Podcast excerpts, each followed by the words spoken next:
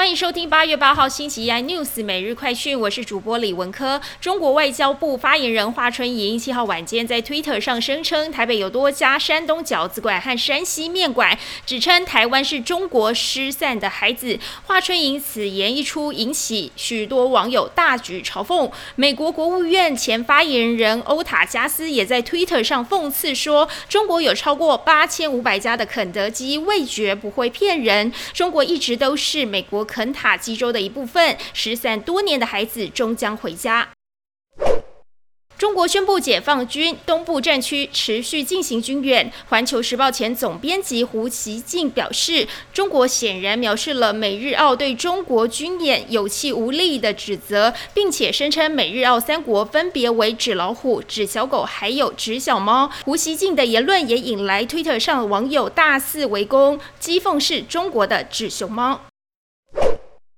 战开打超过一百六十五天，乌克兰南部赫尔松被称为傀儡首长的萨尔多，一个月内遭遇第二次的暗杀，疑似在家中遭到厨师下毒，思绪开始变得模糊，指尖失去知觉，在昏迷的状态下紧急送回莫斯科，现阶段仰赖呼吸装置为生。外媒报道，不到一个月前才阻止一场暗杀萨尔多的炸弹行动，当时有枚炸弹被装在等待萨尔多开车通过的路上，最后提。早发现并且及时拆除，没想到这回萨尔多又传出遭到下毒手。